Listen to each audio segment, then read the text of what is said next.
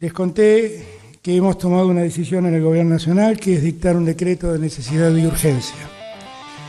Por ese decreto, a toda la Argentina, a todos los argentinos, a todas las argentinas, a partir de las cero hora de mañana, deberán someterse al aislamiento social preventivo y obligatorio.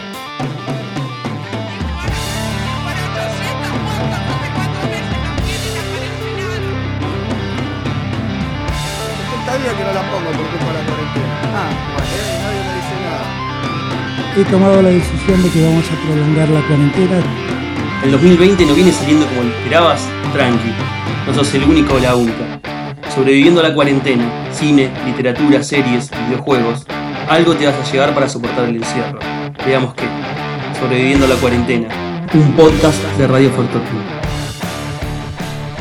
Bienvenidos queridos oyentes a un nuevo podcast de Sobreviviendo a la cuarentena. Yo soy Initi y nuevamente me encuentro con mi compañero, con mi amigo Leandro. ¿Cómo estás? ¿Cómo andas, Damián? ¿Todo bien? Revelaste mi identidad secreta. Oh, perdón, señor. Yo estaba a punto de decir tu apellido y me frené y dije, Leandro, ¿cómo estás? Y yo me presenté como Niti. Muy bien. Y me arrojaste. Señor Niti, eh, discúlpeme. Eh, no, quería, no, quería, someterlo a problemas legales. sí, sí, sí, legales. Este, bien, acá andamos, por suerte. ¿Cómo, cómo te viene tratando eh, lo, que venimos hablando? Lo, estás aplicando? ¿Te llevas algo para, para, para ver, para escuchar, para leer, para pensar? Yo incorporé en mi vida, gracias a vos, el tema de, de los audiolibros. Eh, y el tema de los podcasts, sobre todo de Spotify, con respecto a literatura y a programas de, análisis o comentarios literarios, así que eso lo, vengo incorporando en base a, las charlas que hemos tenido. Eh, así que sí, eso te podría decir que, lo he hecho y después, bueno, reforzando mucho para esta ocasión que nos compete el tema de, leer, mirar, jugar, eh, así que he estado bastante activo con todo eso. Bueno, en el día de hoy, como hemos anunciado eh, en el piloto, eh, el bolillero giró y ha tocado series. Series. Hoy vamos a abocarnos a hablar de series. El formato de podcast es, se prende el micrófono y dos fulanos hablan. No, no, no, no más que eso. Simplemente lo que vamos a hacer es recomendarle aquellas series que estuvimos viendo durante la pandemia. Vuelvo a decir, recomendarles. Uno para recomendar tiene que estar, tenerla muy clara de lo que va a recomendar. Es bueno, nosotros no lo tenemos, así que simplemente vamos a comentar, sugerir. Vamos a charlar eh, y girar en torno a series y a charlar y a comentar. Eh, no sé, distintos, distintas series que hemos visto, que hemos vuelto a ver, o que estaría bueno que si, si ustedes no las vieron, que la tengan en cuenta, ¿no? Para, quizás, viste, a veces funciona así. Alguien te comenta algo, te cuentan algún fragmento, alguna escena o el argumento, y eso sirve como para que después, cuando, sobre todo en esos momentos en los que no sabes qué ver o, a qué recurrir, se te ocurre, ah, cierto que el otro día escuché esto, voy a probar de qué se trata. Un poco funciona así las recomendaciones, ¿no? Exactamente. Y va a pasar eh, seguramente que terminemos de grabar y decir, ¿cómo no mencioné oh, tal? Sí, bueno, eso pasa siempre. Eh, pero bueno, vamos a hablar rápidamente. Primero, digamos, historizar un poquito, siempre desde nuestra perspectiva, siempre desde, nuestro consumo eh, de series. Después, a lo último, mencionaremos o hablaremos puntualmente de algunas series que estaría bueno ver eh, en su tiempo libre. Pero, bueno, ¿querés arrancar? Bueno, arrancamos. Este, bueno, con las series un poco me pasa lo que, lo que a mí me, ocurre con, los libros, con las películas, eh, con la música. Es algo que me ha atravesado desde que tengo uso de razón. Eh, y, con el tema de las series no es una excepción. Eh, sí te podría decir que, y esto no, con esto no voy a descubrir nada nuevo, que las series han ido evolucionando eh, y han ido mutando a lo largo de los años, o por lo menos desde que yo las consumo. Este, si querés, como para hacer un poco de prehistoria y retroceder, nos, a ver, tendría que no sé si es la primera serie que vi, no, no creo que importe ubicar exactamente cuál fue la primera serie que nosotros eh, vimos en aquel momento, pero eh, me tendría que situar en, en Brigada A, eh, en El Chavo del 8, eh, en Alf, ¿por qué no? Que ya eran series extranjeras que se, que, que se emitían por, por canales de aire, si mal no recuerdo sería Telefe, habría que ver si en ese momento de emisión no era Canal 11 todavía, ¿no? Porque después se pasó a llamar Telefe. Eh, y se pasaban siempre en el, en el mismo horario, eh, por lo general a la noche. Yo me acuerdo que, eh, no sé, otra serie que recuerdo es Blanco y Negro, que a lo mejor Blanco y Negro yo recuerdo ver que la miraba antes de ir al colegio, yo iba al turno tarde. Eh, pero bueno, tenías esos horarios y si ese día no la veías, no había Lola, o sea, no había forma de, de- de Qué ponerse al tanto con lo que te habías perdido. Pero eh, un poco en esos años eh, las series no, no necesitaba tener un hilo conductor demasiado definido. Eran como episodios autoconclusivos, más o menos si vos conocías o entendías bien cómo funcionaban los personajes o la dinámica de la serie, no requería mucho más. Eh, quizás todos ustedes se den cuenta de lo que estoy diciendo con, el tema del chavo, o sea, si uno conocía los latiguillos del chavo, de la chilindrina, de Kiko, de Don Ramón, lo que pasaba en el episodio este, no necesitaba de mucho más para entenderlo. Eh, obviamente todas las series tenían como una especie de, de hilo conductor, quizás en Alf, eh, en Brigada A o en Blanco y Negro era más débil. Eh, obviamente en Alf yo calculo que, digamos, el hilo conductor sería en algún momento eh, el bicho protagonista tenía que volver a su planeta, ¿no? O sea, eh, o por lo menos las autoridades eh, cada tanto, ¿no? Después de todas las aventuras cotidianas a lo largo de las temporadas, las autoridades, me acuerdo que había una película, Horrible. horrible la película. Porque no estaban los, los, los, los Tanner. No, Los- y de hecho el- Alf casi que no aparecía. Tanner era de la familia. Sí, los Tanner. Había como un hilo conductor que bueno, que, atravesaba la serie. Sin embargo, si vos me preguntás, eh, haciendo este recorrido prehistórico por las series, eh, ¿qué tienen en común? Por lo menos yo eh, nunca, nunca, nunca vi los finales de estas series. Y tampoco me importaba. En ese momento no sé si importaba ver cómo estas series terminaban. En realidad lo que importaba era que más o menos te acompañaban en la cotidianidad y, y- y a lo largo de la semana o del fin de semana. Y uno se sentía como, bueno, consumía eso. Y después si esa serie tenía un final o no, eh, era como... Digamos, no si importaba tanto. Y además había otro gran problema con este tipo de series, que era que te las levantaban. Entonces, de repente vos estabas consumiendo la primera temporada, después veías más capítulos y qué sé yo, y de repente a lo mejor vos te podías encontrar con que la levantaban la serie. Y listo, y chao, y no tenías forma de continuar esa historia. Entonces, un poco la gente se acostumbraba, o por lo menos yo me acostumbré, a que no había que seguir hasta el final eh, esas historias. Me acuerdo con, con, con eh, Ve Invasión Extraterrestre, que yo era súper fanático de chico de esa serie, y nunca supe como después de grande sí vi cómo terminaba qué sé yo pero la fascinación por ese tipo de material pasaba por otro lado no sé si a vos te pasaba lo mismo si vos lo consumías de otra manera Mirá, yo, eh, mi, mi consumo de, de series eh, pasa un poquito como, como el tuyo.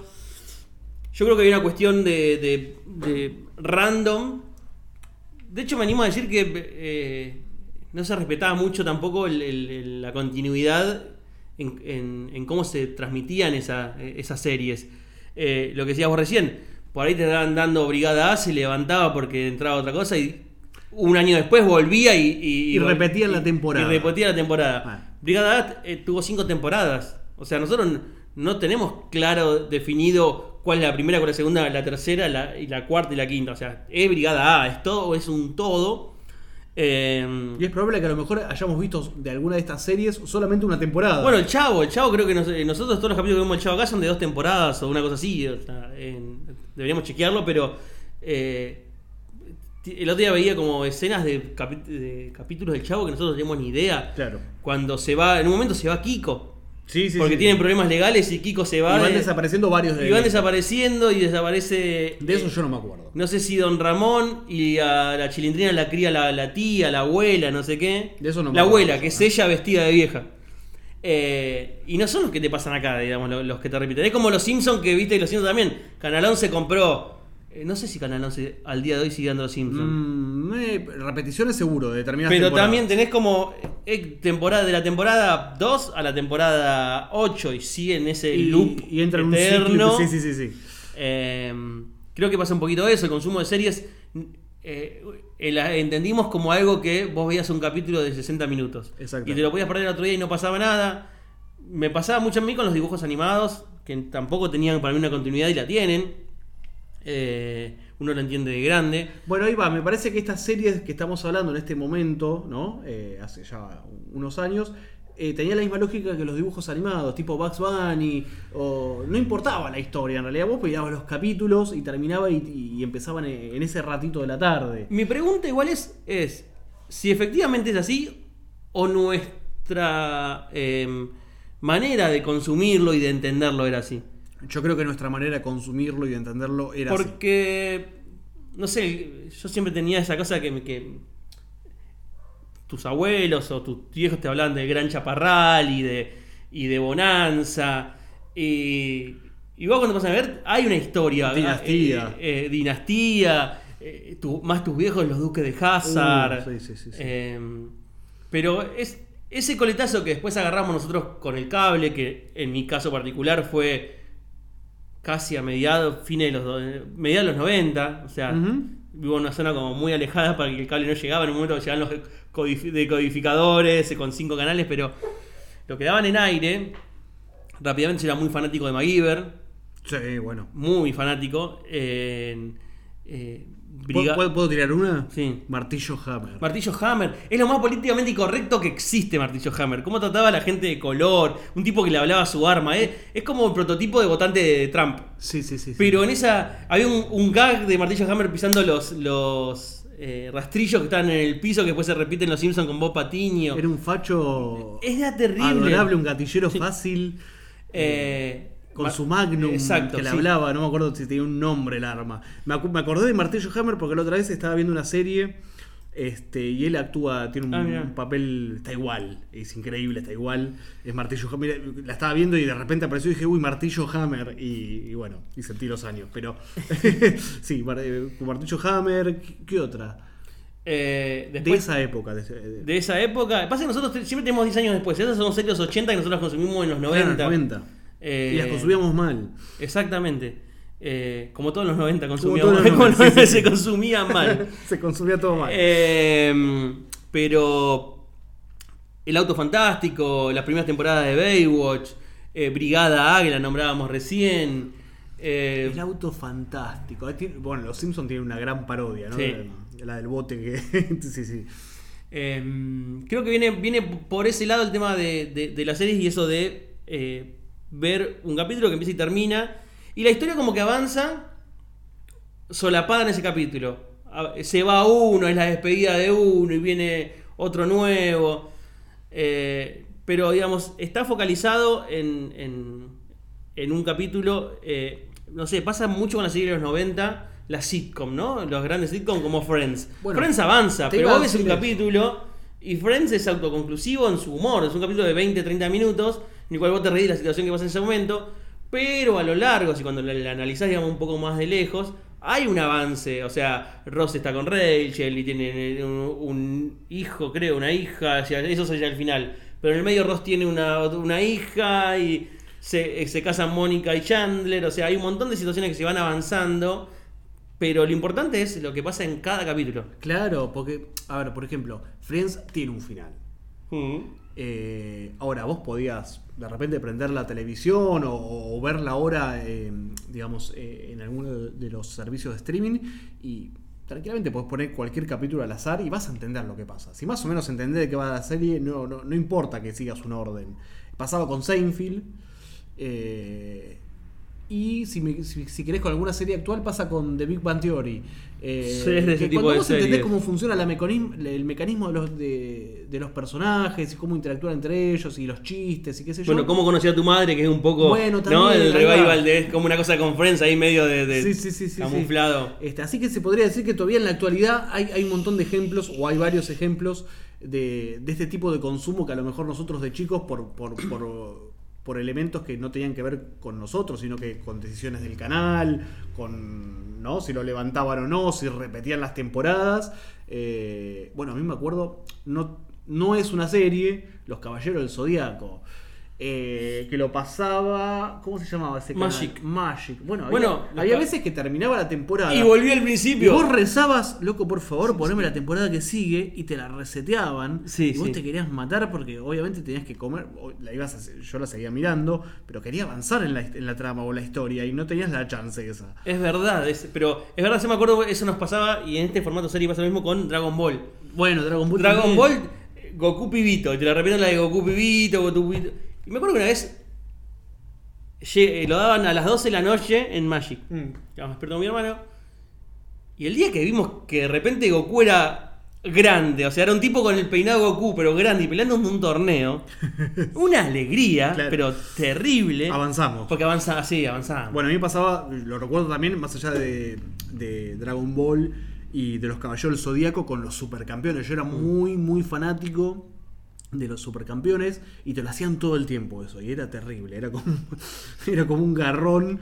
Después, obviamente, ahora, eh, si la buscas para ver, la podés ver en orden, ordenada, claro. eh, ¿no? Es- pero en ese momento no había opciones para, para eh, sortear esos obstáculos. Entonces uno se acostumbraba a verlo como podía o como le llegaba. Eh, en, en, en ese. Todo esto que estamos hablando, eh, lo mencionamos, el, el- el- por lo menos el cambio de paradigma a mi criterio, eh, no lo tengo muy, mu- muy denominado. eh, digamos, o no lo tengo muy entendido, ¿no? Eh, determinado. Creo que Twin Peaks también es una serie que. Hoy uno ve Twin Peaks, por mencionar esto. La daban en Canal 9. O sea, Un de- un delirio. mi vieja tiene un recuerdo de verla como una novela de Twin Peaks. Y es una, es, una, es una serie que es un delirio. Y eso se nos pasó. Yo la vi de grande, me enteré que existía Twin Peaks. Y un día mi vieja vino a mi casa y dice, ah, y yo tenía en pausa el- la computadora y dice, ah, esa es la serie que era en Canal 9, la de la piba que mataban. de Sí, efectivamente, es esa. Eh, pero hubo, hubo excepciones eh, a, a- la regla.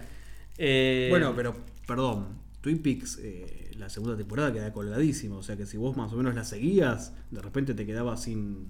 Sí, sí, sí. En el medio de una película también. Claro. Eh, pero bueno, todo esto se, para mí se rompe. Podría hablar de, de- de dos, eh, dos ejemplos. El primero para mí es. A ver, hablando, porque también esto es como una cadena y eslabones raros, o sea, un IAR, por ejemplo, ¿no? Que no es una serie de mi, de mi preferencia. La de los médicos. La de los médicos, Ah, pero sí. que sí hay mucha gente que en su momento la siguió y la han engalado si tenía sonando su historia. Y creo que George Clooney salió de ahí, ¿no? Ahí como. Sí, claro. Eh, pero mi recuerdo, o sea, en cómo cambia por lo menos mi manera de consumir series es a partir de Lost. ¿Y cuándo se refuerza? Que esto no lo dijimos en el piloto, con Breaking Bad. Eh, sí, estoy de acuerdo. O sea, ahí se... re- Hay, hay ejemplos, hay, hay- otros ejemplos. Hay anteriores. otras cuestiones, Pero, pero, para mí el cambio paradigmático a nivel, eh, no sé, sos- mm, no sé si sociedad, pero global, por decirlo de alguna manera, eh, se da con Lost, sí. Yo creo que los, hay varios ah, factores sociales, eh, culturales, tecnológicos que hacen que los siente un precedente. Porque se sociabiliza Internet de alguna manera. En mi caso, o sea, hoy te hablaba que el Internet nos llegó, perdón, el cable nos llegó mi- a mi barrio hasta mediados de los 90 y bueno, ya en el 2003 teníamos Internet, unos 2 megas, pero nada, había Internet, Con Dial Up. tenía un trabajo. No, no, no, banda ancha, una banda ancha de Omega. En 2003, por ahí. En el trabajo había, centro de Quilmes, había como una banda ancha un poquito más, más interesante. Entonces, vos te podías bajar los capítulos y llevártelos.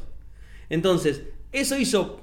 Primero todo el boom de los. Yo me acuerdo cuando surgió en Warner, te, te pasaban la, la propaganda y había como un avión estrellado y unos avances así como de que el avión música, cayendo. la música la música, el- humo negro. entonces se generó una gran expectativa y esto acompañó el consumo. Eh, la daban los lunes, recuerdo el, el estreno de los capítulos. ¿En qué canal era que la daban? En Warner. En, ¿En Warner era? Sí, porque eh, me puedo llegar a equivocar. Esto queda registrado para la eternidad, pero Sí, yo sí. tengo la idea No, de que es viendo probable. Friends eh, Es probable que sí, eh, empecé a ver los avances de Lost. Acá la dieron en un momento en Canal 3, una cosa así, en la trasnoche, y como dieron dos temporadas y nada, este reseteo y cosas no, no, no prosperó. En un castellano horrible. ¿Puedo decir algo que ya queda, eh, a esta altura queda como arcaico? Mirábamos Lost con publicidades. Mm. Que vos sabías que tenías un bloque de, no sé, de 20 minutos, que la serie, eh, digamos que era el capítulo desarrollándose, vos sabías que y media tenías una publicidad que duraba a lo mejor 8 minutos o 5, que continuaba el capítulo y que después, antes del final, te tenías que comer los avances de, de los otros capítulos de otras series. eh, y después venía la conclusión Sí. de- del capítulo y los créditos. A mí- lo que me costó, amigo, hay que apoyar al, al- al cine nacional, estamos todos en favor de eso, pero volver a ver en cinear el estreno de un jueves de una película y ver que tenés una película con propagandas, con publicidades, Oh, es loquísimo. es terrible. Los últimos estrenos que vi en cinear los jueves a las 10 de la noche, me pasó eso. Llega y nada, la propaganda del cine de, de, digamos, del- de la televisión nacional son y cuarto y media, menos cuarto y eh, la última de, de menos 5, o sea... Hace poco, no, no, recuerdo cuándo, me enganché a ver el programa este Bake Off, el de los cocineros que cocinan cosas dulces y qué sé yo. Eh, no lo vi entero, no te voy a mentir, miré varios capítulos y me pareció terrible. O sea, estoy total, estaba totalmente desacostumbrado a consumir algo que en el medio tenga publicidades. Eh, y de repente te cortaban el, el, digamos, el capítulo, por decirlo de alguna manera, y tenías que comerte 10 minutos de publicidades, que encima se- las publicidades se repetían. Claro.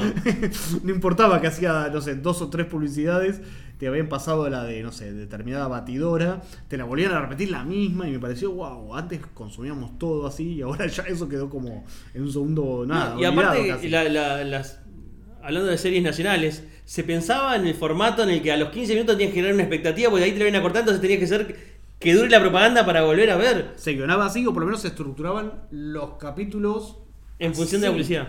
Eh, para hablar un poco de, de- de series nacionales, eh, podríamos hablar de a mí la- Gasolero fue como. Gasolero fue, sí, eh, la de los boxeadores como campeones. Campeones era- vino Campeones a mí me después. gustaba mucho. Fue como. eh, pues estamos hablando de Polka, ¿no? Ocupas, o sea, sí, sí, o sea, estamos hablando de otro tipo de serie. Ocupas es una gran serie que hace poco la volví a ver y me parece que sigue vigente y qué sé yo. Pero me acuerdo de series nacionales, una que batió como, no, no, sé, no, no quiero decir récord, pero por lo menos que tuvo como un episodio final paradigmático fue Resistiré. ¿Te acordás que el capítulo final lo habían transmitido en una sala de teatro o de cine? no Pero una cosa media ciencia ficción eh, Raro. terrible donde eh, Fabián Vena creo que era, la cara se le explotaba, o Fabián se le Vena era el y- malo eh, y bueno, la pareja de galanes era Echarri, Echarri y, y Celeste Celeste Cid. Cid, y el otro era el, el villano. Y me acuerdo que el capítulo final lo habían pasado, eh, la gente podía ir, no, no, no recuerdo bien si... La, eh, si- Cobraban o no. Claro, a una especie de cine o teatro, o sea, se había hecho ahí con, los, con, los, con el elenco, presentándose en vivo y saludando, o sea, había generado mucho fanatismo esa serie. Mirá, recuerdo el Conde de Montecristo, después se vino Sí. unos años, o sea, también tuvo su como su, su- Pero bueno, volvía a este quiebre. Los genera eso, coincide en un tiempo donde internet se masifica, donde la gente puede tener un, un- tiene que tener un seguimiento, porque es una serie que si no la seguís No entendés no nada. entendés nada. Eh, creo que es, es eh, origi- original o de las primeras en, en, en tener como esa rigurosidad con el guion en el cual es una película larga, eh, donde se genera una tensión, donde tenés la visión de eh, capítulos, de, ¿no? de temporada compuesta por capítulos. Después de eso, hablaba recién de, de Breaking Bad. Breaking Bad también rompe, digamos, con, con, con, con la taquilla, con la manera de hacer series, con, con nada, con la manera de construir y de consumir una serie. Y particularmente eh, veía que yo no sé si recordás que viendo The Walking Dead en un momento hubo un parate de la serie porque estaba la huelga de guionistas en el Sí. 2007 de de- en Sí, Estados sí, Unidos. Y te marcan como ese. Y ahí en, en esa huelga de, de- guionistas hubo tres épocas doradas. ¿Viste? Vos tenés la, la época dorada de. eh, no sé. eh, del cine, la época dorada de la literatura. Bueno, en la serie a diferencia de la época dorada y la época plateada, de plata, siempre tenés como la segunda época dorada, tenés la primera época dorada de, de las series, que está más o menos entendida, tiene una cosa media experimental de Estados Unidos de, de lanzar series antes de la Primera Guerra Mundial, pero se ve interrumpido, de series, de hacer proyecciones en televisión, ¿no? Y se ve interrumpida por la Primera Guerra Mundial. Cuando vuelven, a fines de los 40, a principios de los 50, empieza la época dorada de, la- de las series que tenés Yo amo a Lucy, ¿no? Todo ese tipo de, de sitcoms y de... En blanco y negro, En todavía. blanco y negro. Los Tres Chiflados, eh, etcétera. Viene una segunda época dorada que son eh, los 80. eh, lo marcan con una serie que yo no, no vi, eh, que se llamaba El precio del deber o Hill, Hill Street Blues. era el nombre original.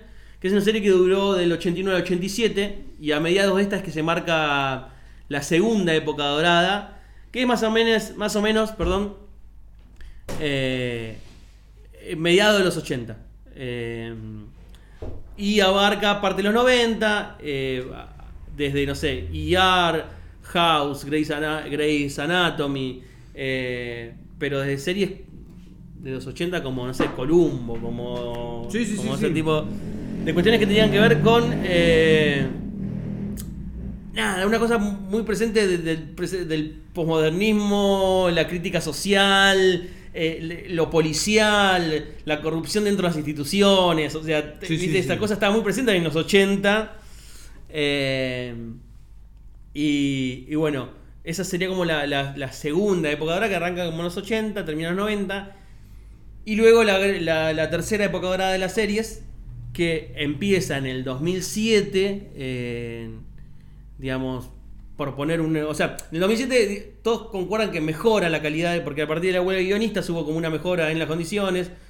eh, y, digamos, se empezó a escribir, dicen, mejor en el 2007, pero algunos destacan que Lost eh, es como el donde eh, surge esta tercera época dorada de, de la serie, donde ahora estamos en nada, en su pleno apogeo. En, en el 2012 todo explotó, o 2012 digo yo acá, pero digamos quizás antes en Estados Unidos eh, con, con Netflix. Pero nada, Lost, eh, por esa época Los Sopranos, ¿no? Año 99. Para mí eh, Los Sopranos, sí, hay, hay que hablar un ratito de Los Sopranos porque si bien es, es anterior a Lost, eh, marca ahí también como... Es, es una serie de, creo que son ocho temporadas, con un gran final, que si bien es polémico porque eh, todavía en Los Sopranos usaba esto de los capítulos autoconclusivos. O sea, eh, cada capítulo, ¿no? Eh, empezaba y terminaba en esos cuarenta y pico de minutos o hora, no, no recuerdo bien cuánto duraban. Pero digamos, la historia que se contaba en ese episodio no, no es que continuaba a lo mejor como en Breaking Bad o como e incluso como en Lost, sino que bueno, solía ter- esa mini historia solía terminar cuando terminaba el episodio. Pero Los Soprano me acuerdo que fue, eh, por lo menos a nivel masivo, una de las series en, la cual eh, todo el mundo esperaba un final. Ya no pasaba esto de, bueno, vamos a ver el día a día, el episodio a episodio. La gente esperaba el final y el final de, Los Soprano fue polémico. Eh, yo la vi mucho después de, cuando salía o cuando se emitía. Yo solía enfermarme mucho, o sea, enfermarme en el sentido, a mí me, agarraban anginas terribles, eh, que me duraban, no sé, varios días y volaba de fiebre. eh, esto te estoy hablando 2000, 2008, que fue la última eh, gran angina que me agarró. Y en el medio de esa angina me, me- me clavé por internet toda, todos los sopranos. Eh, y cuando llegué al final me enojó mucho. El final de Los Sopranos me enojó mucho. eh, me decepcionó mucho en caliente, Bien. ¿no? Cuando vos ves el final en frío es otra cosa, pero en caliente, o sea, te venís haciendo, te venís maratoneando como un campeón y de repente te clavan el final ese y vos decís y te sale putear, te sale enojarte, te sale googlear en foros a ver qué dice la gente o qué dijo la gente en ese momento, cómo no mataron al guionista, cómo no mataron a todo el elenco. Ok. Y después cuando la, pensás, pensás un poco ese final, eh, pensás la decisión, analizás un montón de cosas que, es muy, eh, tiene como elementos muy inteligentes el, momento final de la serie, lo entendés, pero en caliente los querés matar. Eh, que es algo que pasó eh, y, que creo que si hablamos de Lost, más allá de todo el cariño que yo le puedo llegar a tener a la serie, bueno, el final de Lost. Bueno, lo mismo, sí, sí, sí, ya se pasa exactamente lo mismo, exacto. pero no hay. Cuando vos lo pensás en frío, no hay nada que puedas rescatar de eso. O sea, te sigue enojando. En frío, en caliente, con los sopranos no. Cuando lo pensás en frío eh, y cuando te, lo analizás un poco, eh, lo entendés o por lo menos podés llegar a encontrar una explicación que, que te satisfaga. Con, lo- con Lost a mí eso no me pasó y hoy en día cuando vuelvo a, a pensar en eso o a rever determinadas cuestiones o análisis que uno puede encontrar en internet, me sigue enojando. ¿Sí? Ahora después vamos a hablar de la revancha que tuvo el guionista de Lost con otras dos series en particular, pero eso lo vamos a dejar para un poco más adelante. Pero sí concuerdo en que Lost para mí cambió el paradigma de las series. Eh, yo creo que eso hizo que. eh, nada, las series. Yo creo que más que nada tiene que ver con manejar un presupuesto diferente. Y se nota en, Lost, digamos, los efectos especiales y y un montón de cuestiones que hacen que la serie se vea como. co- no como, como un arte menor, Sí. Ojo, tiene que ver, tampoco es que es más arte o menos arte que el cine. O sea, pasó que la, la plata va por ahí. O sea, che, te necesito tantos millones para hacer una película y bueno, hago una serie y, y- y esos 20 millones los distribuyo en 17 capítulos. Entonces, tiene que ver que el mercado también se dio cuenta que, que- que iba por ahí el, el- el consumo y, y, ¿no? Atrás de eso hay merchandising, hay eh, ropa, todo. Bueno, creo que esto lo habíamos hablado en el piloto, pero ¿sabés dónde se nota mucho esto que vos decís? Eh, en Lost, si vos analizás la primera temporada y después lo que pasa en la, en la tercera temporada, te das cuenta de que hay otro presupuesto y se nota muchísimo en Juego de Tronos. Bueno, sí. En Juego de Tronos, en la primera temporada, esta, incluso en la segunda, cuando tiene que haber, por ejemplo, eh, batallas, ¿no? O conflictos armados entre dos ejércitos, se hacía una elipsis. O sea, te mostraban el posicionamiento de los ejércitos, ¿no? Y después eh, se fundía negro, o no sé qué, y se mostraba el después de la batalla, ya con todos los muertos tirados en el campo, o con las consecuencias de la trifulca, o Claro. lo que sea. Eh, me acuerdo, por ejemplo, eh, no me acuerdo cómo se llamaba, la ciudad que defiende el personaje del enano, ¿no? Que la están asediando y él, digamos, siempre está como menospreciado en su rol de, de- de consejero de- del rey en ese momento. Y, bueno, y se destaca en la defensa de la ciudad, que ahora no me acuerdo cómo se llama. eh, pero hay una elipsis, o sea, de repente te lo muestra el enano como una cicatriz, todo fajado, y todos felicitándolo por la defensa que había hecho la ciudad. Bueno, obviamente en la última temporada de Juego de Tronos hay batallas que duran un capítulo entero, y ahí te das cuenta de que hay otro presupuesto, ¿no? Hay como otros elementos, eh, pero es muy interesante verlo en esa serie porque podés, podés verlo eso, lo podés percibir eh, y es muy evidente. Eh, yo, eh, en cuanto a, series, siempre tuve un consumo de mierda. O sea, Ajá. no, no, ¿Te gusta ver series de me mierda? gusta, me encanta, soy pa- pasatiempista, digamos, en el, en, el, en el consumo de series. Como por ejemplo. Eh, yo creo que voy a pasar, ya empezamos la parte de recomendación y arranco con, con, con el, con, con las mías para que vos después puedas levantar. Está con- bien, pero antes de series, antes de recomendar series, ¿podés vos recomendar series pasatistas y aún así recomendarlas? Sí, yo lo voy a, A hacer ver. porque me, me- A me- ver, dale, sigo entonces. viendo. Eh, una de ellas que, que la disfruté mucho en su momento era Jericho. Sí. Eh, Jericho es una serie, la descubrí en Netflix. Un tipo vuelve al- a su pueblo de la infancia, era medio un, un- un maloso, un tipo cuestio- de cuestionable eh, eh, Reputación. reputación. Que no sé si vuelve a buscar plata de, de- de porque se murió la abuela y le toca, o, o dice, che, no sé, quiero mi parte de la finca en plata porque no sé, se quiere ir a drogar a Nueva York. Y cuando se está por ahí con la camioneta, ve en la ruta un hongo nuclear y se tiene que quedar, porque la carretera, la, la- ruta está eh, destruida. Y cayeron bombas. Y lo que es muy interesante es que no, no te enterás por qué cayeron las bombas. Cayeron. O sea, es la mirada de ellos. Entonces no es un relator diciéndote, bueno, cayeron las bombas que los rusos habían tirado. O sea, es su visión. Che, ¿qué pasó? No sé. Che, y no hay luz. Y la televisión. Bueno, son dos temporadas así, ellos sobreviviendo, en el medio se van armando y saben cómo se, se conjuga una sociedad cuando se interrumpe eso la comunicación, digamos, eh, hacia arriba y no empiezan a llegar alimentos. ¿Y, y se explica qué es lo que pasa o, o trata sobre, sobre otra cosa? No, trata sobre la supervivencia y de repente viene una bella gente a, a robarle su. su. su. eh, nada, sus víveres y hay como una, una guerra con otra gente. Y, se res- y, y hay una segunda temporada que se canceló, que creo que tiene como cinco capítulos, que se resuelve muy trucha. O sea, bueno, vení, salvamos al presidente porque lo metimos en un avión y nos fuimos. Alguien, y presidente termina. de los Era- un gobernador que para preservar los Estados Unidos, no sé qué, era como el único vivo o que se manifestaba vivo, entonces podía ser el presidente de la nueva nación que surgiera eh, de los Estados Unidos de América. Bien. Pero quedó tan inconclusa que los fanáticos hicieron un cómic y continuaron la serie. Y eso en mucho tiempo tentó como a volver a hacerla. Porque había. No sé si había mucha gente. Pero había como Quedó unos un pocos fandom. muy fanáticos. Claro. O sea, la continuaron en, en- en- y con unos buenos gráficos. Continuaron la historia.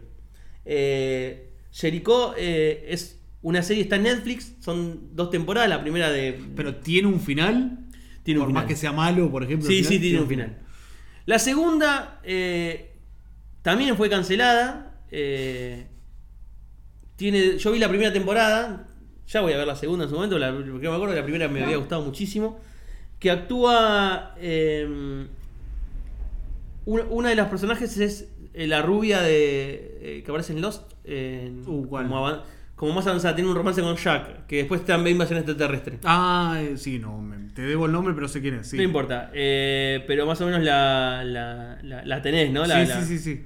Bueno, eh, esta serie de, en, en la misma línea, la estoy, estoy viendo si, si me aparece en algún lado el, el- el- Elizabeth Mitchell se llama. Eh, estuvo en Lost, estuvo en la remake de B Invasión Extraterrestre. Revolution era una serie que arranca con una familia en la casa y llega el, el- marido que trabajaba mm, en el ejército de Estados Unidos. Y empieza como frenético a guardar cosas en una valija. Y la mujer dice, ¿está pasando? Sí, está pasando. Prepara a los chicos. Entonces ella no sé si empieza como a llenar de agua la- las bañeras, en donde puede albergar la mayor cantidad de agua. Y de repente hay un apagón. Y eh, cae un avión en la ciudad, el avión venía y eh, los autos se paran, dejan de andar los celulares. Y bueno, y de ahí pasás a, no sé, 15, 20 años después. El futuro con 20 años De sin, apagón. sin- de apagón, claro, desde el apagón. Y es una sociedad que algo pasó, hay unas partículas en el aire que inhiben la electricidad, entonces no funciona ningún eh, ni- ningún mecanismo electrónico, ni la electricidad, ni nada, entonces fue como una cosa media medieval, la gente vive en, en casas de madera y... Como el final de Escape de Los Ángeles. Exacto. Que él decide apagar, Exacto. apagar el mundo y volver a la Edad Media, básicamente. Exacto. Sí. Eh, había un chiste muy bueno en una serie llamada Dilbert, que, que- de dibujos animados, que eh, bromeaban con el I2K y de Ah, repente claro. estaban, no sé, en las oficinas y, y están con sus computadoras y de repente pasan a un granero con cabras y dice cinco minutos después. Cinco minutos después, sí, sí, sí. no había pasado nada. Pero bueno, algo así pasa en Revolution. Eh, se el personaje es el marido, está el bien barbudo, el marido este, algo pasa, ap- reaparece su hermano que había sido un- aparentemente un villano que eh, la parte digamos del ejército esa que se abusa de que tienen armas, entonces dame todo. Y bueno, nada, avanza la serie, es otra de estas series pasatistas y que quedan ahí. Había una llamada Terranova también, que, que era un futuro donde había dinosaurios, vayamos a ver por qué. Bien, me gusta esa. Eh, pero está lleno. Y después la de las de DC. Bien. Arrancando con Arrow, en el. Creo que Arrow arrancó en el 2012, que es de Flecha Verde, ¿no? Sí. Flecha. Eh, hizo algo muy interesante, que es eh, crear un universo que no lo logró DC, eh, DC Comics en sus películas. Las películas de DC van, a- van muy por detrás de Marvel. Marvel tiene desarrollado un universo cinema- cinematográfico enorme y a partir de ahí se desprenden sus series. O sea, ahí tenemos en Netflix, que ahora está con un poco de em, eh, rivalidad con, con, con Disney, que sacó los derechos y quién va a sacar. Pero ahí tenías la serie de eh, Daredevil, la serie de Puño de Hierro, la serie de Jessica Jones, la serie de em, eh, Luke Cage, A mí me pasa que me resultan un plomazo las películas de. de, Ma- de Marvel. no, de DC. Ah. Eh, la de Aquaman, Superman, ¿cómo se llama esa película de la Liga? La Liga de la Justicia. Es, es un plomazo. Bueno. Pero por ejemplo, las series, si bien Arrow no vi, yo vi la del afroamericano, que ahora no me acuerdo cómo se llama. ¿Es La, en. El que es el tipo que tiene como. Por electricidad. Ese. ¿Cómo se llama esa No la vi esa serie porque está en, está en Netflix. es de Netflix. Esa, Es esa raro está porque- buena, sobre todo por toda la, la cultura de, de los afroamericanos. Tiene como un montón. El villano es como un estereotipo, ¿no? De, de un pimp afroamericano y qué sé yo. Tiene como elementos que están interesantes. Pero son como series menores, ¿no? Son series menores, series que, mm, que, que no tienen demasiado presupuesto entre una y otras. Series que, que las peleas se, se filman con un fondo de croma, que ya hoy con el presupuesto que se manejan en otros lados. Sin otros- grandes villanos, ¿no? Exactamente. Es como, sí, sí. Interpretaciones raras de los villanos que decís, este es. O Claro. sea, eh, pero toma una fuerza interesante, creó un- el- lo que se llama el Arrowverse, que es el, el universo de Arrow, eh, con muchos villanos de DC que la gente recibió muy bien. De ahí se desprendió una serie que es la de Flash, luego la de Le- eh, Legend of Tomorrow, de ahí salió Batwoman ahora, eh, la serie de, de, eh, Superman de eh, eh, Superman y, y- y Luisa Luisa Lanes, La- Clark Kent y sí, Luisa Sí. Lane. La, salió una nueva ahora. Volvió a juntar, hizo como. Hace una, unos. eh, bueno, Supergirl no es de ahí también. Supergirl salió de ahí también. O sea, hizo algo que no logró las películas de DC, que es. A ver, lo que pasó con la Liga de Justicia igual es muy discutible, porque la está diciendo Zack Snyder, se le se suicidó la hija, entonces dejó de hacerla, la agarró un tipo que hizo cualquier cosa. Zack Snyder parece que la está cerrando ahora con HBO para volver a filmar varias escenas, porque el corte que hicieron de su película es cualquier cosa. Pero bueno, fuera de eso logró lo que DC en el cine no lograba. Eh, y con resultados que muchos hasta lo comparaban con, con eh, las películas de Marvel, con todo el presupuesto que tienen, Claro. con eh, Endgame, por ejemplo. No sé, te hacen los crossover y en los crossover de, de Arrow y que se mezcla, no sé, vos tenés la serie normal y de repente es el capítulo 5 de la temporada 3 de Arrow, ves ese y después tenés que ver el 2 de la temporada 1 de Supergirl y el 2 de Flash y así. Claro, y ahí van tejiendo esa Y intertextualidad. agarraron cómics grosos, como Claro. no sé, eh, Crisis en Tierras Infinitas, eh, y los recrearon. Eh, Igual es una carrera que Marvel le va ganando por un montón de cuerpos. no sé si en las series, ¿eh? En la- y, y- No sé si en la no, serie- en las series me atrevería a decir que no. En las series no, sí se la van dando en el cine, estamos de acuerdo. Pero en las series DC lo tiene bastante aceitado. De hecho, logró algo que, que es increíble, que aparece el Flash de las películas de la Liga de Justicia, aparece en el crossover de la serie. Ah, encontrándose mirá. con el Flash que hace Claro. Flash, porque es- sería el Flash de otra tierra, ¿no? Entonces, tranquilamente puede ser eso.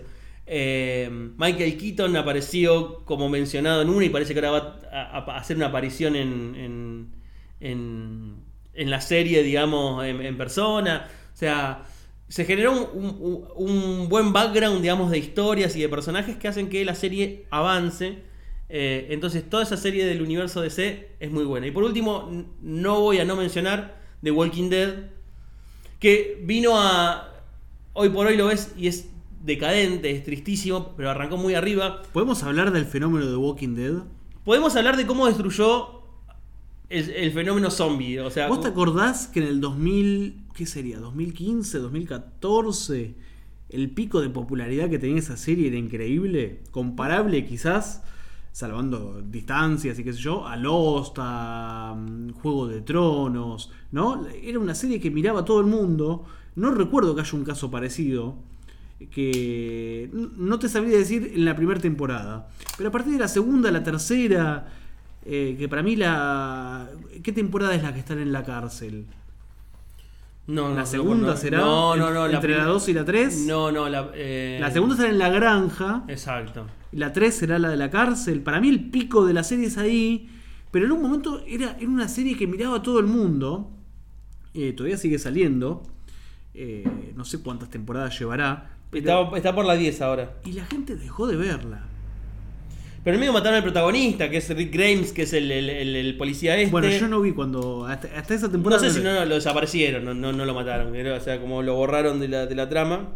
Para mí, esa gente, eh, en realidad, los guionistas no saben cómo seguir esa historia. Y, y le han pedido que la sigan alargando. Y, y esa gente está en problemas ahora. No, Pasa que el- no sabe cómo cerrarla, no sabe cómo el manejarla. Tema es que está sacada un cómic. The Walking Dead nace como un cómic. Sí, sí, lo, el, O cómic sea, lo conozco.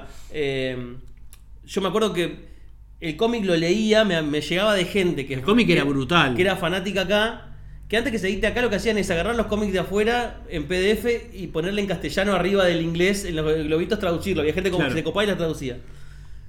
Y entonces sacan de ahí, hay buenas interpretaciones y malas, como hablamos de DC, pero no sé, ahora están los susurradores, que son los tipos que se meten entre los zombies y lo van guiando. Eso está en el cómic, no es que la están estirando porque sacan ideas. No, siguen sacando de los cómics y, y absorbiendo de ahí. Pero a vos te parece que seguir. No, está agotadísima hace un montón. Ahí va. Está hace muchísimo tiempo. Capaz que en un cómic tiene sentido. Y nos robó algo a los friki de los, no sé, de los zombies que antes éramos una cosa menor, que recurrías a George Romero, alguna película de los 80, por ahí una vez por año salía una de zombies, ahora tenés todos zombies. Todos a partir de The Walking Dead es todos zombies, o sea, eh, desde cosas muy buenas, eh, la serie Les Relevance, la, la francesa que está inspirada en, en- en la película Les Relevance, que, que es de principio de los 2000, una cosa así, que es una película de, che, los muertos vuelven a vivir, pero no se comen a la gente. Claro. Quieren volver a sus vidas. O sea, y aparecen tal cual como estaban cuando se murieron. Entonces, ¿qué hace? La, la pareja que, que se volvió a casar, el- la casa que se remató y ahora los otros inquilinos. Entonces, ¿qué hacemos con esa gente? ¿Cómo se aborda esa crisis? Bueno, en algún podcast podríamos hablar y centrarnos especialmente en la cultura zombie. Eh, me acuerdo que la primera película que yo consumí con respecto a zombies, si bien no es la primera, conozco más o menos la historia, eh, fue La Noche de los Muertos Vivos, en donde el zombie comía solamente el cerebro de las personas vivas, por ejemplo. ese, ese es eh, Zombie, sí, la de los 80. La de los 80. La de los sí, sí. 80, no es, claro, no es The Night of the Living No, no, Dead, no, no. eh, la noche de los muertos vivientes. Claro. Eh, que creo que transcurre en un cementerio, que hay como ¿no? un derrame de químicos y qué sé yo. Es y hay unos punks malísimo. Sí, sí, sí. hay sí. unos punks que pasa la, que- la- la típica escena de la punks en tetas en corriendo. tetas, que habrán sido las primeras tetas que vi en televisión, en pantalla grande o en pantalla chica. Y que, bueno, que estaban atrapados en un cementerio porque los punks iban a rockear, ¿no? Una noche ahí y a consumir drogas y no sé, y a hacer cosas. Y se encuentran con ese apocalipsis zombie. De esos zombies que atacaban los cerebros. O sea, no. no, eh, que, Sí, que de hecho decían cerebro, algo tan decían triste como. cerebro. Que en The Walking Dead, en la serie, obviamente, eh, los zombies morfan, eh, nada, cualquier parte, ¿no? De los, de los seres vivos. Pero acá era como se apuntaban al cerebro. Yo mi primer consumo de zombies fue The Night of the Living Dead, o sea, La Noche de los Muertos Vivientes, pero la versión de Tom Savini de los 90. O sea, no la original de Romero en blanco y negro, se la vi mucho tiempo después, pero... eh, Que también transcurre en un cementerio, ¿no? La original. arranca con los dos hermanos yendo a Bárbara y su hermano a ver al padre, a la madre, y lo atacan, aparece un zombie de la nada, también no te explican muy bien por qué, están simplemente. Pero bueno, quería mencionar eso. Las cosas buenas se las va a contar mi amigo. Si yo, me, digamos, me tengo que. No, sé, eh, eh, Haunting Hill me sale ahora, pero no recuerdo cómo es House of the, de Haunting Hill, la de, la de terror, la de la casa. Bueno, que está basada en una gran novela, La maldición de Hill House. Entonces, creo que De Hill House, Haunt-. Haunting of Hill House, exacto. Una gran, una gran serie de, de- de terror, sí, porque te, te- te- te asusta. Eh, sin ese truco barato, ¿no? De- Exactamente. De los screamers y qué Eh, sé yo. eso es una- una sería como, como, como, como una buena serie, sí, para recomendar. Eh, después, eh, Dark se- me se merecería un capítulo aparte. La que hablamos el otro día también de. mm, de Ricky Gervais. Afterlife. After, Afterlife es, es hermosa. Pero bueno, básicamente yo en este capítulo eh, quiero ser el que les dedique, digamos, las recomendaciones basura y que mi amigo sea el iluminado. Me dejas con mucha responsabilidad, amigo.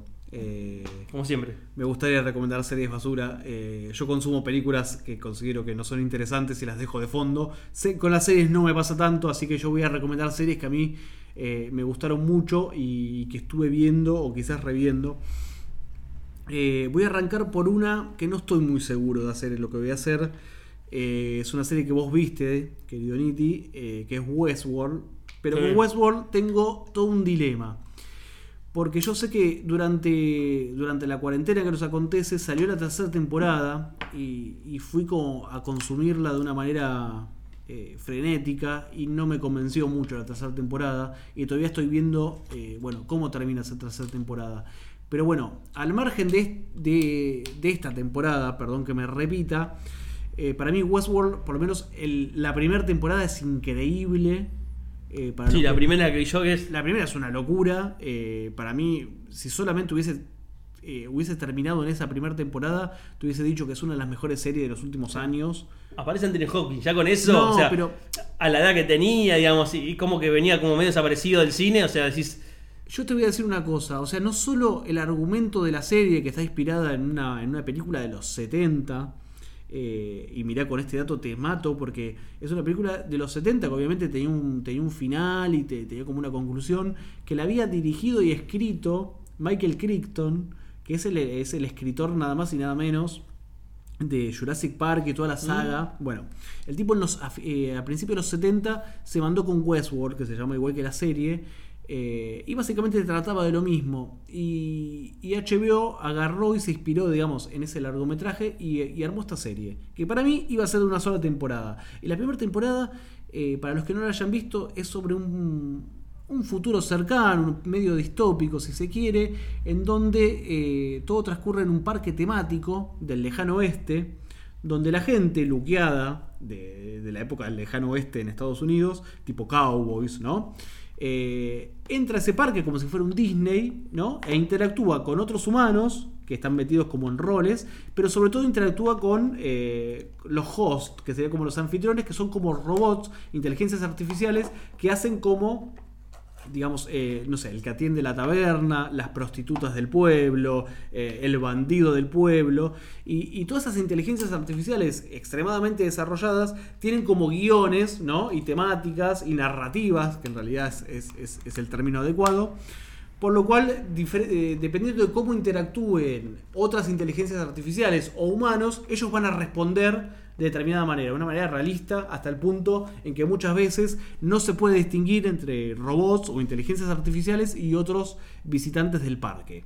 Bueno, ¿de qué trata esa serie? Bueno, de eso que a simple vista, si yo te lo digo así y, si me escucharan voz alta, te diría, wow, qué complejo. Algo va a empezar a, eh, a ocurrir con esas inteligencias artificiales. Eh, uno termina empatizando, ¿no? Con- uno termina empatizando con los robots, pero además, más allá de que es complejísimo esto que, te- que estoy contando y que obviamente hay que verla para ver cómo eso avanza, de repente tenés Anthony Hopkins, que se roba la primera temporada, porque la actuación de Hopkins y de los monólogos que hace y de los gestos que tiene, se roba, la- se roba eh, toda tu atención y vos querés que todo el tiempo parezca Ed Harris. Lamentablemente hay que ponerlo en, un escalón un poco más abajo que Hopkins, pero también tiene una, actuación increíble. Todo el elenco femenino de la serie, que de hecho después van a tomar una importancia principal, porque de a ratos parece que todos los protagonistas principales eh, son hombres, pero después eh, la clave va a estar en los personajes femeninos.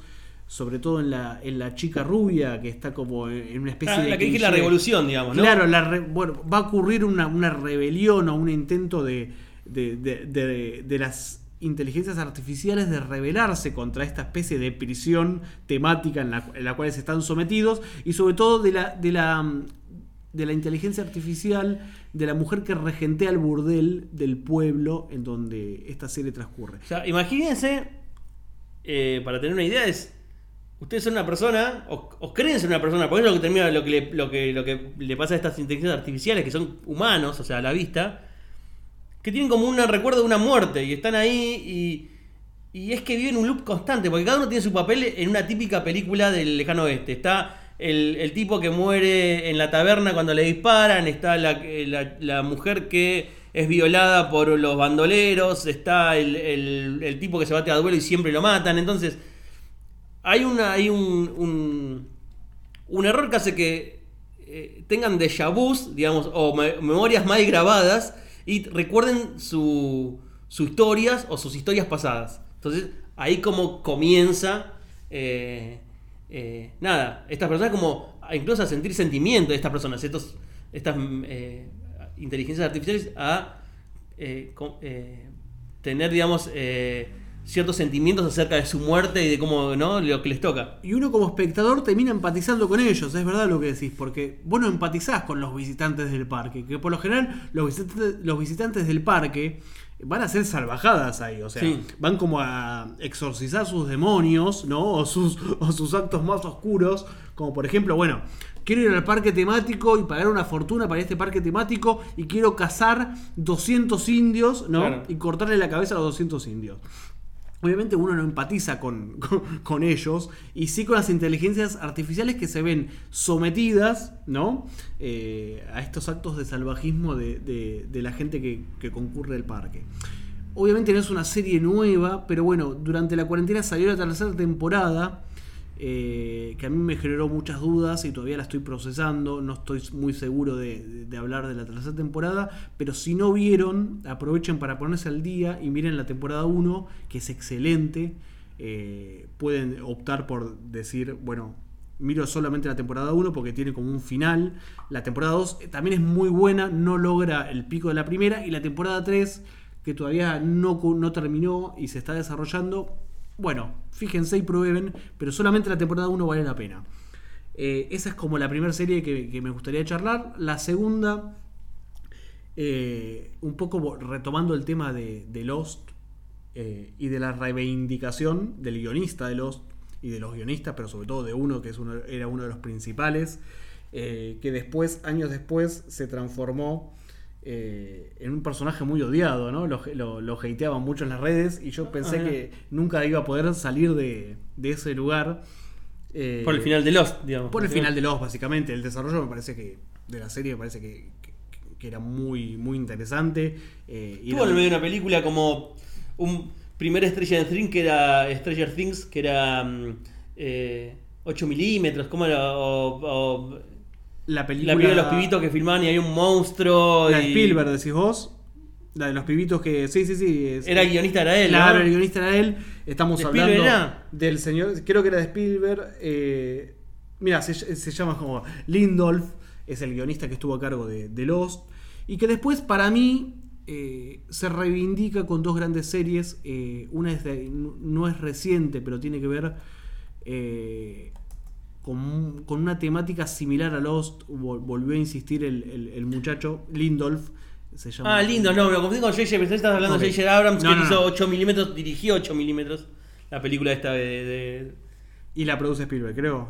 O Spielberg estuvo involucrado de alguna manera. Produce Steven Ahí va. Lindolf, eh, esta serie creo que es del 2017, The Leftovers, mírenla, vale la pena, es la reivindicación de él. Está en HBO, está, la pueden ver en Flow, tiene tres temporadas. Eh, es una serie que es difícil de explicar de qué va. Todo surge con un acontecimiento a nivel global que de un porcentaje muy bajo de la población, pero significativo, como si te dijese el 8% de la población, de repente desaparece, se desmaterializa. ¿Sí? Y la serie trata de cómo, eh, obviamente centrándose en determinados personajes y en un pueblo o en una ciudad chiquita, cómo la sociedad sigue adelante en base a ese evento que, de a rato se vuelve como inexplicable y que no importa si en algún momento se explica o no, pero digo, cómo la gente reacciona frente, frente a esa situación. Es eh, Endgame, o sea, antes. eh, claro, es como si alguien Avengers con el chasquido de Thanos. chasquea los dedos y desaparece un porcentaje, es un porcentaje bajo, ¿no? Eh, porque creo que en Endgame desaparece El 50%. el 50%. No, acá es, acá es mucho más bajo. Por ejemplo, hay familias en las que a lo mejor de, un- de una familia tipo de, no sé, de cuatro personas desaparece un hijo.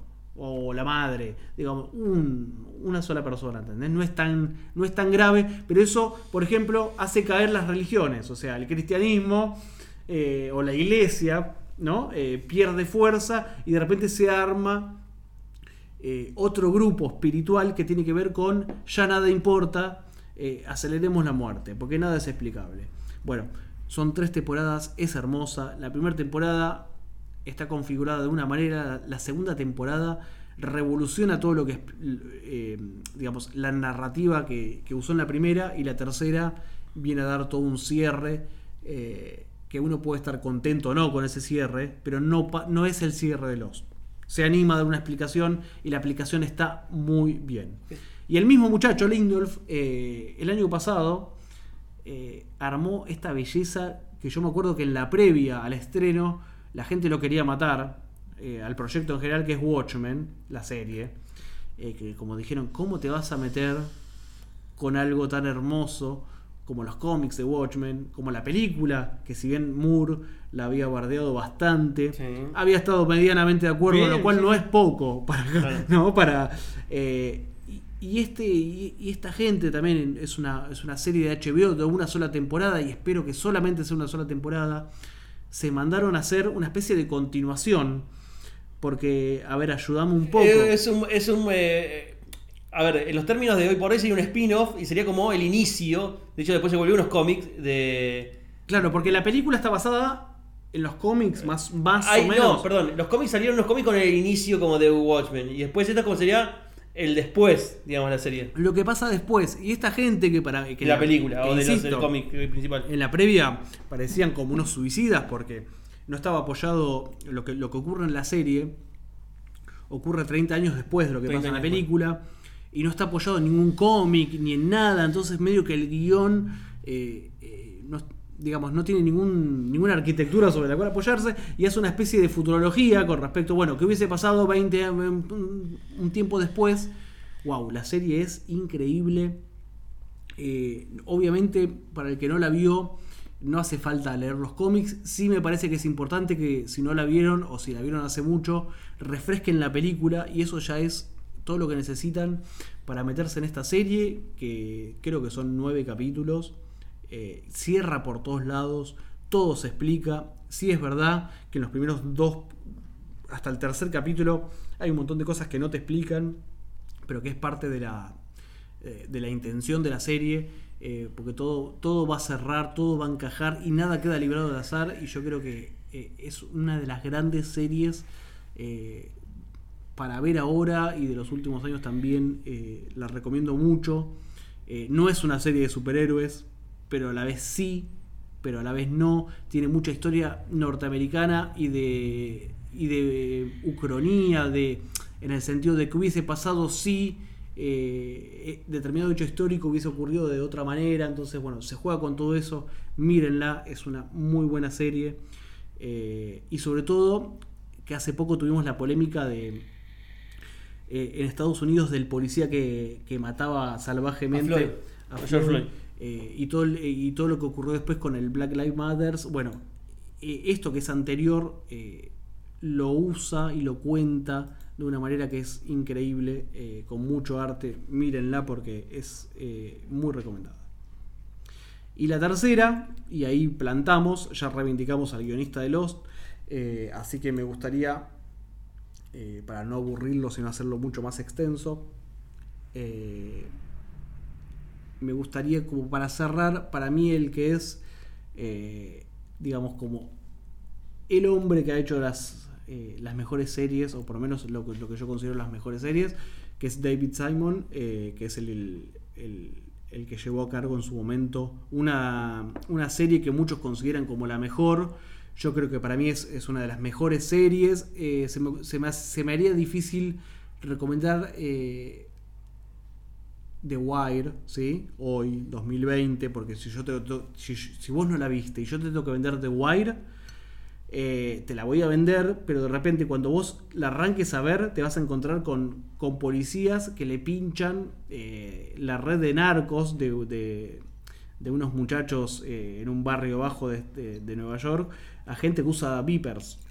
Entonces, de rato te va a parecer como media lejana, ¿no? La- la- la- eh, los sucesos. Pero bueno, The Wire para es mí como ver, claro, eh, hoy pens- pensaba en las series, ¿no? Y eh, hablábamos de la e- época dorada, me olvidaba de CSI, que tiene como, ya tiene 15 temporadas, ¿no? Que, eh, Insoportable. 16 temporadas, no sé cuánto tiene CSI, como... Y con la misma formato, Exacto, ¿no? sí, sí, sí. Bueno, The Wire para mí es la mejor serie, o por lo menos está en el top 3 tranquilamente. Lo que pasa es que, bueno, no quedó lejos el contenido, pero de repente que vos la arranques a ver y veas tipos que andan con, con beepers, eh, wow, es como que, bueno, pasó un tiempo.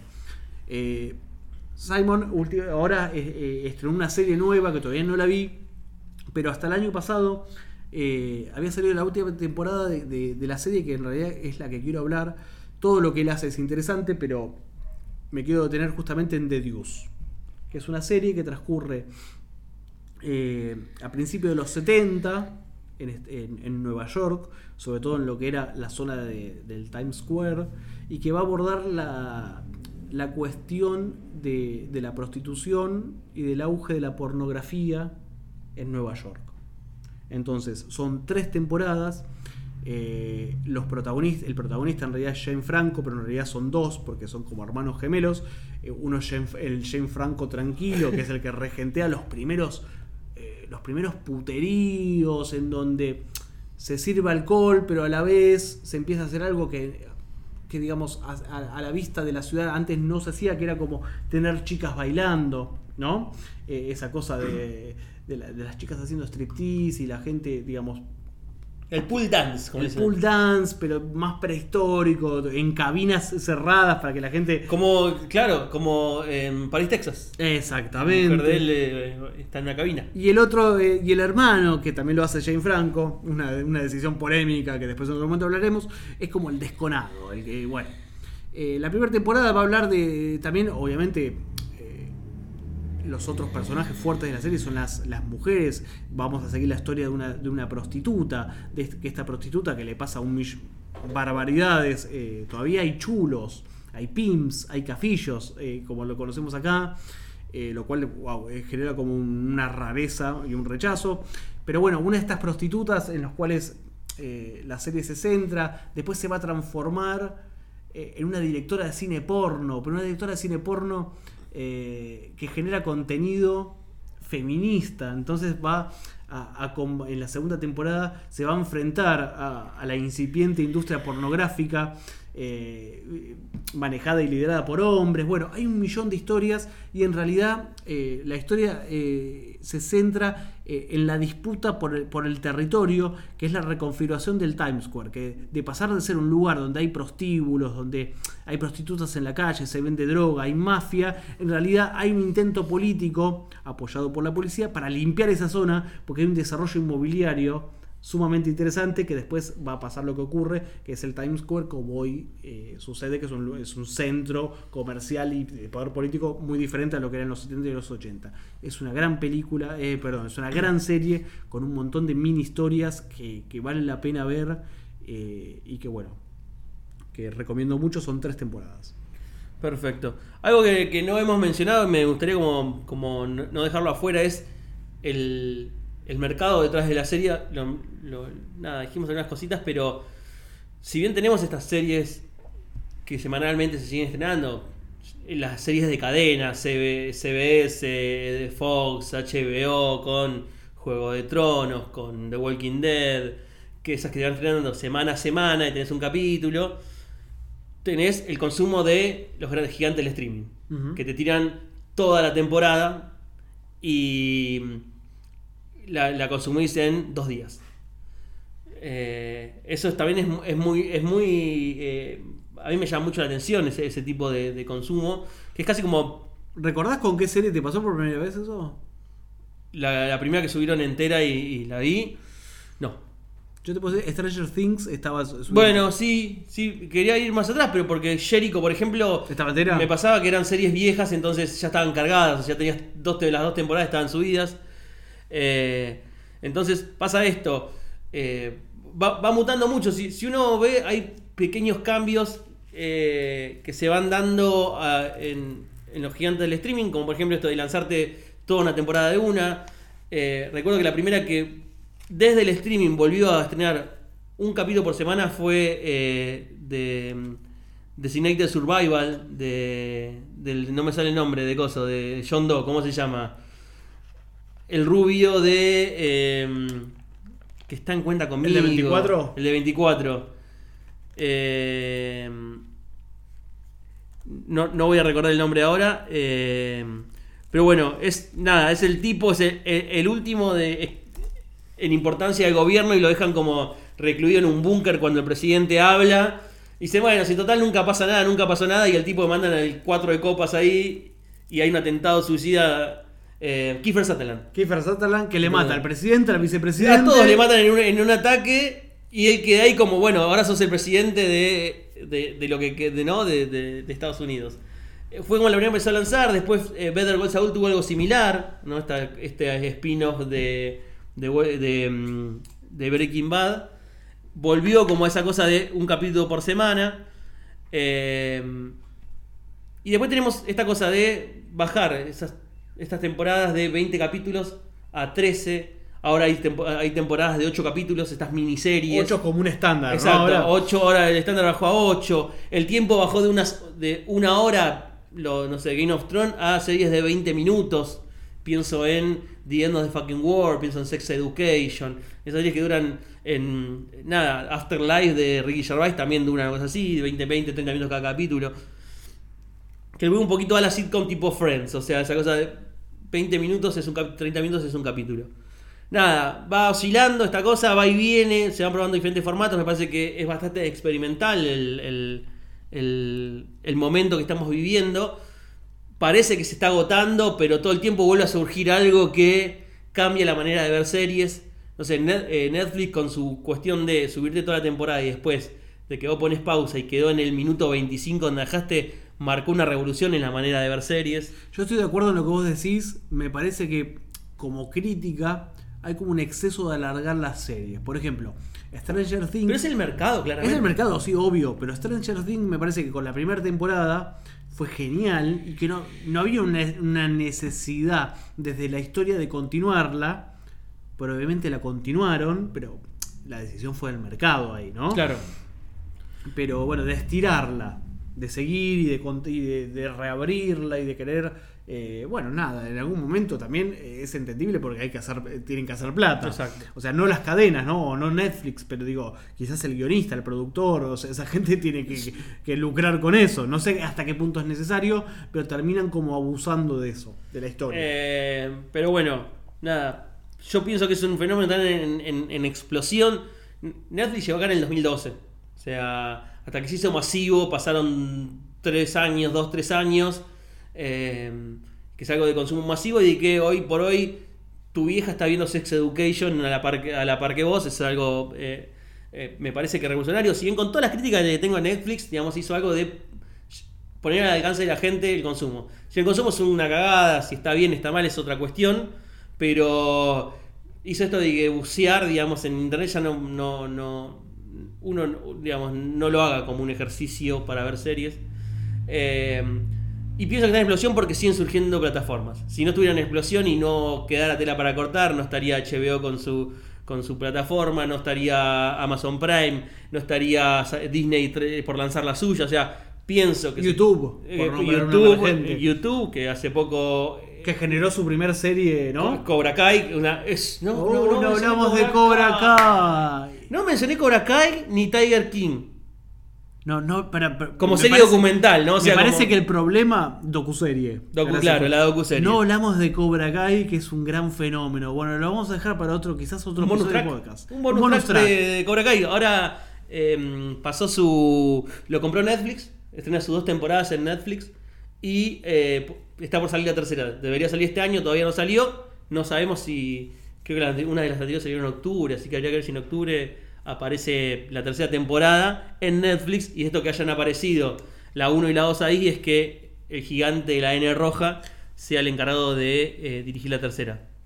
A mí me costó mucho. eh, eh, la, la primera, la, la primera temporada de Cobra Kai la vi bien. no- A ver, el, la el que no tuve- sabe. No, no, que- la segunda hay gente, que no, para. hay gente que todavía no sabe qué es Cobra Kai. Es. Ah, bueno. Agarraron Karate Kid y lo hicieron 30 años después. Dijeron. eh, ¿Qué pasó con Daniel Sam? ¿Qué pasó con los, con los Cobra Kai, que eran el dojo enemigo? Entonces contaron, cuentan la historia en la actualidad. Con el, con- bueno, Con los, el elenco original. con el elenco original o por lo menos con los dos protagonistas. eh, y después los que están sumando de que mencionan de Karate Kid son los originales. Si no, no lo mencionan. O aparece, si aparece Miyagi que murió Pat Morita, aparecen fotos. O en videos de la Karate Kid. Pero sin abusar, y esto es súper importante, del, del flashback, ¿no? De, de- Exacto. No, digamos, no vive agarrada de la película, sino que tiene una independencia propia o te, o te cuenta, digamos, bueno, que se centra más en los eh, qué pasó 30 años después y no se agarra tanto de las películas. Bueno, amigo, podemos decir entonces que si algo que queremos que le quede de, de este podcast es miren Cobra Kai. Eh, podemos, eh, podemos cerrar este episodio eh, diciendo eso. O sea, hablamos, ¿cuánto tiempo hablamos? una hora trece hasta ahora, más o menos, Bueno. contando presentación y eso, un poquito más. Se resume en esto, vean Cobra Kai. Me, me parece excelente. Bueno, muchísimas gracias a todos los que han llegado hasta este al final de este nuevo episodio. Soy Niti, es eh, muy grato poder eh, hablar y concluir un nuevo episodio de estos que es Sobreviviendo a la cuarentena. Nos vemos la próxima, un placer y abrazo grande.